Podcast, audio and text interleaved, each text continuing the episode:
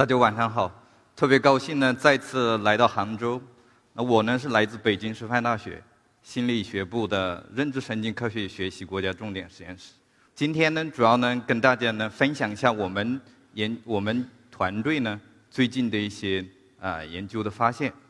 大家呢可能经常听说这样子的一个大脑左半球是理性脑，右半球是感性脑这样子的说法。其实呢，现实生活当中，或者是我们科学研究发现，其实这个是非常片面的。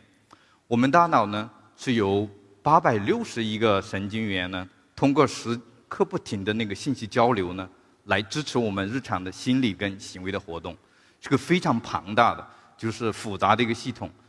然后呢，一方面呢，我们大脑呢非常的智能，但另外一方面，我们又不得不承认呢，我们大脑呢是非常的脆弱。比如说，你有没有经历过？因为一些过度焦虑，然后呢会失失去理智，不能够呢正常的工作。其实我的团队呢就是去试图呢去了解呢大脑里边这两者呢是怎么样子相互作用的，这些相互作用对我们生活产生什么样子的影响？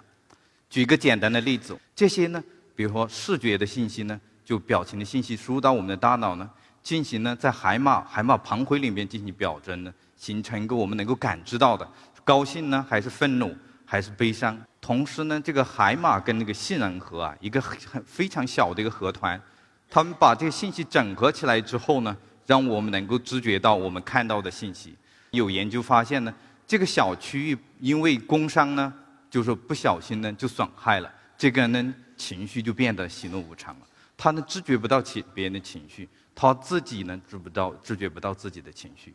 另外呢。就我们的大脑呢，还有呢，通过那个额叶还有顶叶呢，调控呢，来支持我们，来评估他知觉到的信息究竟是怎么样子的一个过程，然后呢，进行呢评估是对我们有利呢，还是对我们没有利，然后呢，进行一些呃，就是情绪上的反应。如果这样子的一个精细的一个交互过程啊，发生了障碍之后呢，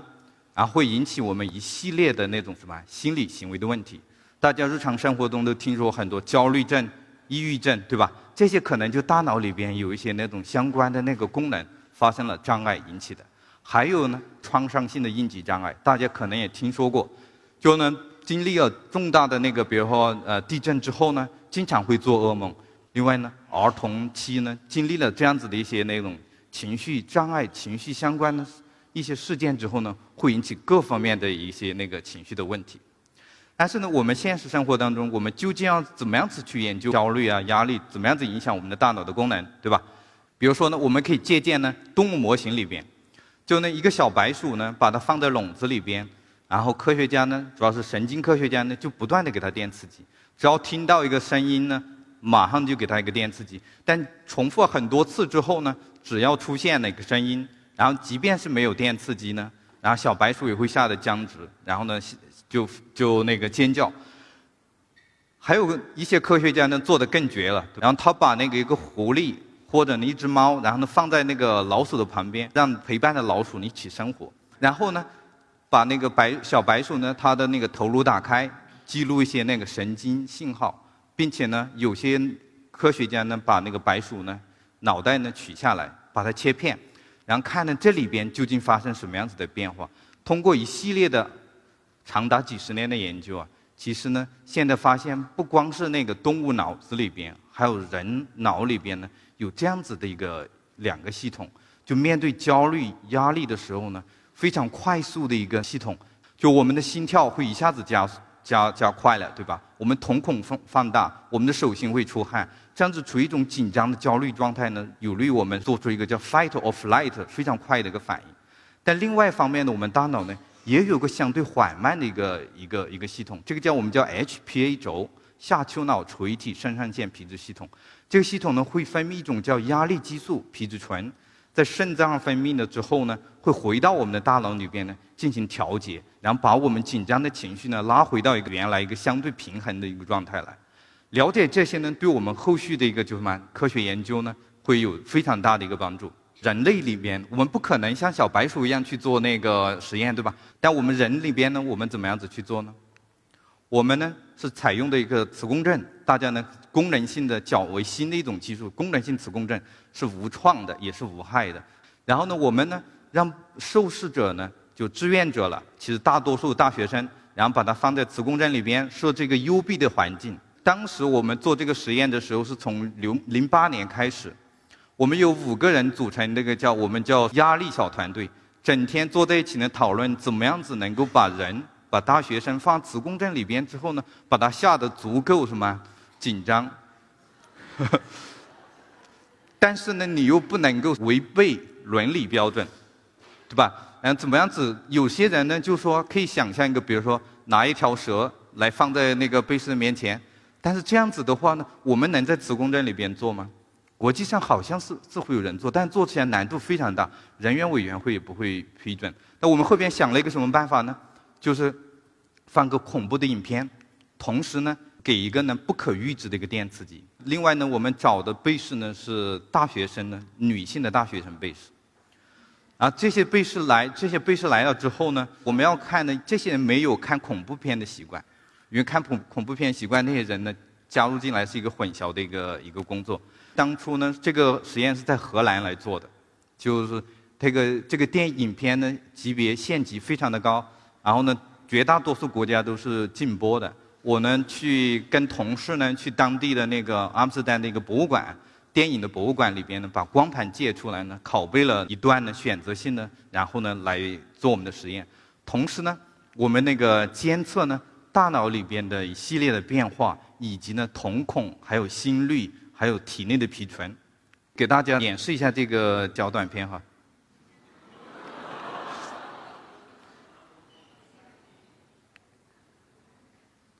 我们在这里边呢，关键的他不知道什么时候电刺激，这个电刺激呢，还他也不知道是多大的强度，因为大家你们都没有签签署那个知情同意书，对吧？所以呢，我们就伦理上的那种需要的呢，我不把后边更为恐怖的那一段继续播放了。其实呢，这里还有个小插曲呢，磁共振大家知道是要在超导下完成，对吧？然后施导施加一个一个电刺激呢，很可能会影响到设备的安全。也有可能呢，有潜在的风险呢，引起人员的安全。所以我们花了很多时间呢，去说服管理磁共振的那个、那个、那个技师呢，来允许我们做这件事情。所以呢，如果呢，大家对这个没有专业人员来协助啊，不可以轻易的去尝试电刺激在磁共振里边。我们发现呢，就大脑里边可以看到压力状态下，它是处于一个什么样子的一个状态，跟正常人相比，它非常兴奋的一种状态。而这种状态呢，差别是非常大的。我们做了一系列的一些分析和比较。另外呢，可以发现呢，情绪网络相关的这些脑区呢，非常强的一种对话，互相之间呢非常紧密的联系。但是我们也知道呢，就是在我们紧张焦虑的时候，大脑会转入了一个高度兴奋的一个状态，要进行一个 fight or flight 的一个一个反应。但是呢，即便这个紧张焦虑情绪消失了之后呢，它还会继续延续的影响我们的心理行为的活动，所以呢，我们后边又做了一个这样子的一个实验。我们呢，让那个受试者呢，在磁共振里面观看完短片之后呢，然后呢，马上呢就给他一个面部表情。这个面部表情呢有三种，一种是中从中性变成负性，中性变成高兴，变成恐惧。其实，在正常条件下哈，我们大脑你去辨别或者解读愤怒。恐惧这两种消极情绪的时候，跟解读快乐、积极情绪的时候，它差别非常大的。但是呢，我们在紧张、焦虑的时候呢，大脑的把它们当同等的一个一个信息来解读，就是说，很可能我们在人际交往当中，如果你在处于高度紧张状态的时候，一些什么微表情或者这个人内心下边就是表情背后的一些信信息呢，你没有办法很好的一个捕捉到，就它的。特异性一个降低了。另外，我们还发现，就是杏仁核这个脑区呢，跟一些其他相关情绪加工呢，都连接的非常非常的紧密。这个预示着我们什么呢？就是说，在我们高度紧张、焦虑的时候呢，我们的神经绷得会特别紧张，然后这样子会导致我们很多那种情绪过敏化的反应，很可能有一些什么很小的一个事情会发生冲突，会产生那个易怒的表情。另外，这个神经过于绷绷得太紧的话呢，你的情绪的敏感性是增强了的，对吧？但是呢，你的那个处理快速信息就非常复杂，但是又要非常全神贯注、精细的去周全的考虑的这些功能是受损了。大脑的总的资源是有限的，一些资源去优先处理情绪相关的信息了。所以，这个高级的精精密、周密计那个计算的这些功能就会受到暂时性的损伤。这个呢，现实生活中其实我们也非常多的体验，就是说，我们如果有个适度焦虑的状态呢，其实是有利于我们去完成、提高我们前额叶的功能，让我们能够激发我们的那个潜能去发挥出来，能够提升自我，对吧？但是如果我们处处于那种安稳的一种舒适区，或者呢不去那个不去那个。就是去倾向于适度的挑战的话呢，很可能就是碌碌无为。但是呢，如果过度的焦虑呢，你的前叶功能是受到损害的，甚至呢会引起更为严重的认知功能上的损害。另外呢，我们这个研究呢，其实呢也预示着，就在高度紧张、焦虑时候呢，我们要做出周全、周密的一个计划的话呢，我们是不是要就是说要避开？如果你在那个时候做出来的计划呢，会不会考虑不周全，或者呢导致导致了偏差？另外呢，孩子跟给大家呢举这样子的一个例子呢，现实生活当中，还有呢就是司法系统里边，美国的科学家、心理学家伊丽莎白呢，罗夫特斯，他花了好几十年的时间，五六十年的时间来研究呢，就目击者证词的一个效应，大家都可能听说过，对吧？比如说一个美国枪击案发生了，其实大家都知道，对吧？前不久又发生枪击案了，然后呢，法庭上有证人来指证。谁是枪手？指认出来的时候呢，其实这些信息呢，大家可能没有想到，就很可能犯错误、有偏差的那个，有达到百分之三十以上。为什么会发生这样的事情呢？在这种发非常高度紧张、焦虑状态下，你的信息啊，你处理信息的能力是偏差了的，你记忆的信息也是偏差的。我们做了一个什么样子的实验呢？还是刚才看非常恐怖的影片，但是呢，我们不是去看恐怖影片，它记住的内容。而是看完恐怖影片之后呢，呈现一系列的那种没有任何感情色彩的，甚至有点正性的那个色彩的一个一些图片，就是比如说这样子的图片，有一百来张，快速的每五秒钟就给他看一张图片，然后让他去关注这张图片每张图片里边的主人翁在干什么。第二天回来之后，我们测试他，我们让他去回忆，这就是他前一天学会的。一百多张这种图片里边有哪些是他学过，哪些没有学过的？我们把他学过的跟没学过呢，全部混在一起，总共就有两百。然后呢，我们发现一个什么样子的那个有趣的现象呢？然后呢，如果是说在这控制的就是正常条件下呢，他倾向于保守的心态去对待。就比如说他回忆不起具体的图片来的时候呢，然后他会说，然后呢我回忆不起来了，然后呢我要去回忆下一张图片。但如果是处于紧张、焦虑状态的这些人呢，他第二天已经不紧张了，对吧？他已经没有没有那个压力了。然后，但是他回忆的时候，他会倾向于呢，用一种非常那种不保守的策略，他倾向于去回答，就他看过，但是很多信息是不准确的。其实呢，这个说明一个什么问题？我们觉得呢，很可能呢，他在编码信息紧张的时候呢，他采用一种囫囵吞枣的方式。这种方式呢，编码呢是有利于很快的捕捉到一些快速的信息，但是精准辨别信息能力是降低了的。二战的时候，然后欧洲还有美国做过很多相关的研究，就那时候用雷达来监测敌机报报警，对吧？那个段期间，在战事高发的那段时间呢，就是拉响警报，但是没有敌机来的这种虚报呢，是发生非常多的。其实类似这样的一个例子，在法庭上，然后呢，很可能是什么？焦虑、过度焦虑的时候，那时候你观测到的信息，大脑在处理那些信息的时候偏差了。然后呢，这些信息保存下来，但是你在回忆的在法庭上做证词的时候呢，很可能就受到很大的影响。这里面我们进一步呢去看大脑里边发生了什么。大脑里边发生一个什么？海马呢是观测信息，就这个地方是什么？我们在进行信息编码，然后提取的时候非常关键的。然后呢，这个区域呢，在正常条件下，它可以把有效的跟无效呢辨别的非常清楚。但是在压力状态下，有效跟无效的干扰信息呢，它就没办法很好的辨别了。中脑里边呢，也是发生类类似的一个情况。这里这个区域，但是呢，我们需要呢更多的研究来来进行呢，去发现大脑里边为什么会这样子。我们在思辨的层面上，哲学层面，我可不可以说？大脑呢，可能精细辨别力能力降低了，但是呢，究竟是怎么样子一回事呢？我们还需要更多的那个数据来支持。其实总结起来呢，前边我提到过的几个研究哈，就我们的执行功能是下降了的。我们的情绪的敏感性是什么增强的？性能海马精准记忆能力下降了。而呢，这里边呢，其实呢还有呢不同的人呢，他其实发生了不一样的那个反应。有些人呢，就是他的基因型呢，他是属于那个逃避型的人格，或者逃避型的那种携带者。然后这些人呢，你施加一点点那个压力给他，然后呢，他一下子他就他的那个功能就会受损了。但是有些属于挑战型的，同等压力水平，他反而能够激发他的潜能，让他完成的更好。所以你在选拔一些特殊那个什么人群的时候，比如飞行员。或者是一些特殊那个技能的，或者要面对高强度压力的时候，这个就需要那个去对这些做出反应。我们正常人的话，也需要从了解我们自己，然后呢，进行了有效的去呢，我们去管理我们的情绪。这种压力情绪不光是影响成人哈，影响我们儿童的脑发育也非常大的影响。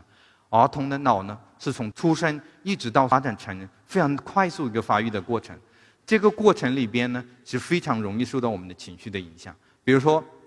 我们观测到呢，成人跟小孩比呢，他的那个情绪相关的网络连接的整合的功能呢，没有成人的高。成人的话，你可以看到两个管情绪的不同的网络之间，它分得非常开。但是小孩的话呢，完全是还是重叠，他没有发育成熟。为什么小孩在他没办法很好的管理的情绪，他们的情绪很可能不同的功能，他还没有完全的分化出来。比如像让他们去描述或者感受一个复杂的情绪，比如烦躁这样子的情绪，他们可能是没有办法很好的去完成。有意思的，我们更发现一个什么？我们邀请了七十六对儿童跟家长来到实验室，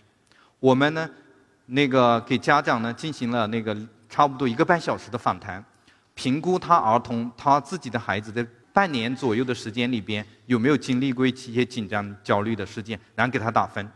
然后呢，我们就发现呢。打分高那些儿童呢，他的情绪环路，比如说杏仁核里边，跟其他，比如说额叶调控、情绪管理这些连接都非常的增强。长期这样子下去，对儿童的那个健康是非常大的一个影响的。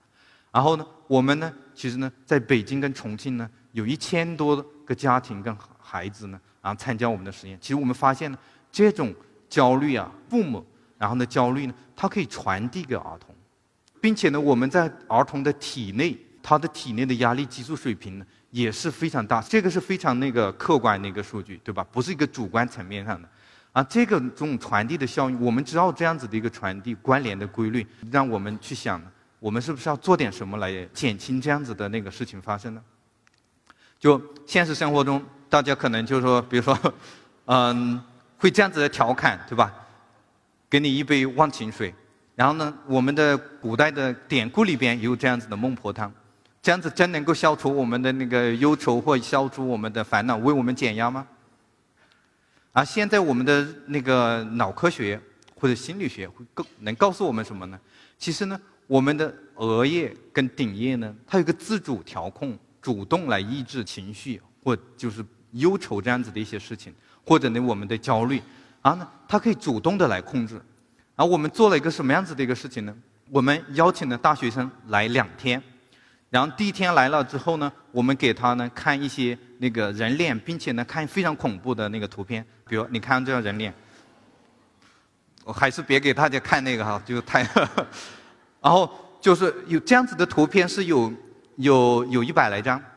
看了一这样子的图片之后呢，不止给他看一次，看很多次哈，然后看很多次之后呢，只要看到一个一个人脸呢，他就马上浮现出那个什么。不自主的就浮现出那个就是恐怖的那个图片来了，这是第一天，就类比就是我们就是说当天你发生了一个什么争吵隔阂，然后呢后边呢这些人呢就回去睡觉了，第二天再来我们再给他看另外一堆图片，也是非常负面的，也是学习到了同样的程度，然后呢过三十分钟之后呢我们把第一天跟第二天呢混在一起，然后让他主动去抑制呢就不要去想。今天看的跟昨天看的，然后呢，同时呢，我们扫描他的大脑，在大脑里边呢去观测发生什么样子的变化，然后我们发现呢，当天的他获取的这些信息，你要让他去抑制啊，他能够完成的非常好。但是呢，如果是隔一天晚上之后，然后他去抑制的话呢，他的遗忘的或者他的有效性就极大的降低了。还有更有意思呢，就是说我们体内会分泌那个压力激素，这些压力激素呢。在白天你刚醒来那那一刻，一下子会上升上去了，然后呢，到你下午的时候、晚上的时候呢，就变得非常的低。这个是很好的一个节律。早上的这个反应我们叫什么？压力激素的一个觉醒的一个反应。这个反应呢，是你晚上或者较低水平那个时候的四到五倍。然后有些人呢是非常正常的一个反应，有些人是比较低的一个反应。然后我们发现一个什么样子的一个事情呢？就是说，正常反应的那些人呢，你要去他去消除或者是抑制当天他获取的那些烦恼或者那些。消极的情绪，他能够做得很好，但是低的那些人呢，他做不了，他遗忘的不好。但是呢，隔对隔天隔了一天的那些记忆的话呢，两两种人都做得不好了。这是为什么？这个项目持续了大约大约五年左右的时间，然后我们发现呢，其实我们主动去抑制呢，顶额叶这个地方呢。如果是当天获取的记忆的话，它还处于一种比较新鲜的状态，这种还不稳定状态，你要去改变它呢，你就要通过这样子的一个通路来改变。但是如果隔夜了，这个记忆呢，很可能呢就转移到别的地方去了。现在科学界呢还是比较，就还是有一定的争争议，就是怎么样子转移上去的。比如说，倾向于我们认为，隔夜的记忆它可能转移到别的地方去呢，你要去抑制它的时候呢。你要付出更大的努力，或者呢有效性就降低了。这个就是说，我们尽量呢不要给自己留隔夜仇，对吧？是不是我们的家人、我们自己，然后这方面，然后呢对我们指导我们的那个消除我们的心理的包袱，会起到很大的重要作用。另外呢，大家可能在网上啊或者微信上经常看到这样正念减压的这种这种训练，通过比如说瑜伽、冥想，还有呢一些疾病，还有运动。在一定程度上能够缓解我们的焦虑，这是通过什么样子的发，就是来来完成呢？是通过前叶这个管理情绪，还有呢这里边的一些什么功能会得到一定的改善。经过一段时间的训练，比如有好几周，有些人呢经过比如说好几个月，更长时间训练呢会能够提升。另外呢，还有呢科学家呢，其实呢也做这样的事情呢。这是在动物上做的，目前呢没办法在人脑上做。公老鼠跟母老鼠呢，把它们放在一起，然后呢，它们都很 happy 了，是吧？就你可以想象一下你们刚谈恋爱、初恋的时候是什么状态吧。然后呢，习得了这些那个积极经验的时候呢，然后呢，在大脑的老鼠里面标记哪些神经元是积极情绪，然后呢一些来编码的，然后之后呢就把公老鼠呢拿出来放在禁闭起来几天呢。然后呢，不让它出笼子，然后禁闭，它就很紧张了，对吧？过几天之后，它就发展成非常焦虑、抑郁的情绪就出来了。更绝的是什么？发生一个什么事情呢？就是说，把这公老鼠拿出来之后呢，把它脑袋里边的之前标记好积极情绪的神经元，通过一个非常精密的一个技术呢，然后来激活。激活了之后呢，小白鼠它的什么？它焦虑跟抑郁情绪就得到缓解。是不是听得很酷、很科科幻的感觉？在人身上怎么样子做呢？我们也尝试了一个这样子的研究。其实这里叫积极情绪替换，大家呢可能不好理解，但是我举一个例子，大家就马上明白了。比如说，假设某人某个朋友失恋了，对吧？最好的走出那个失恋了引起的负面情绪是什么？什么什么样的方式最好？马上开始新的一段恋情。然后就可以替代了，对吧？但是我们怎么样在做？我们呢，比如说呢，让他学习就一些人恋跟负面的情绪、消极情绪学习了之后呢，训练很多次，然后呢又让他呢去积极的情绪呢也训练很多次，强化很多次，然后呢在这个时候呢，通过激活那种消极情绪，同时呢把那个什么积极的情绪呢把它替换。这里具体的细节我就不。不具体展开了。我目前呢，我不得不说呢，这个效应呢，就我们现在看到呢，还不是特别的稳定。但是有这样子的一个趋势，就当你呢激活积极的情绪，你要去替换的时候呢，它的效应是更强的。假设你找的下一任的新的女朋友不是你特别满意的，那起的效果你们觉得会不会大打折扣啊？如果找到个比之前的还好的，对吧？那就其实就就就更好的一个效果。比如，其实这里的意思就是说，积极、非常积极的情绪，你唤醒他的时候，就有利他去遗忘之前的一些消极的记忆。如果不是非常积极呢，它那种有效性是根本就没有的。但是呢，这样子的结果呢，我们其实呢还非常不稳定。大脑里边发生什么呢？我们目前呢也还是在探索当中。就我们觉得呢，就解析。就如何那个解析清楚啊，这个大脑里边进行这个焦虑跟抑郁，还有呢就是压力情绪的工作原理，是我们解开点压消除的最关键的钥匙。其实还有呢，大脑呢这里边它通过非常复杂的一个动态的交互来完成的。它这样子交互呢，我们解析清楚呢，还要考虑它的动态因素，然后考虑呢他在焦虑压力条件下，他受到什么样子的异常的影响。啊，这样子的一些信息解析清楚了，我们才能够去为什么去减压消愁，并且呢，就这样子，我们还要考虑呢不同的人群。比如说儿童青少年期那时候非常敏感的时候，这个时候你要去做这样子的操作，有效性呢很可能就比你的成人呢会更高，并且呢有利于我们去早期的干预。所以呢，这个非常庞大的一个工作呢，还要往更多的那个研究来支持。最后呢，就祝愿大家呢就能够在现实生活中改善自己的情绪，然后呢管理好自己的那个负面情绪。好。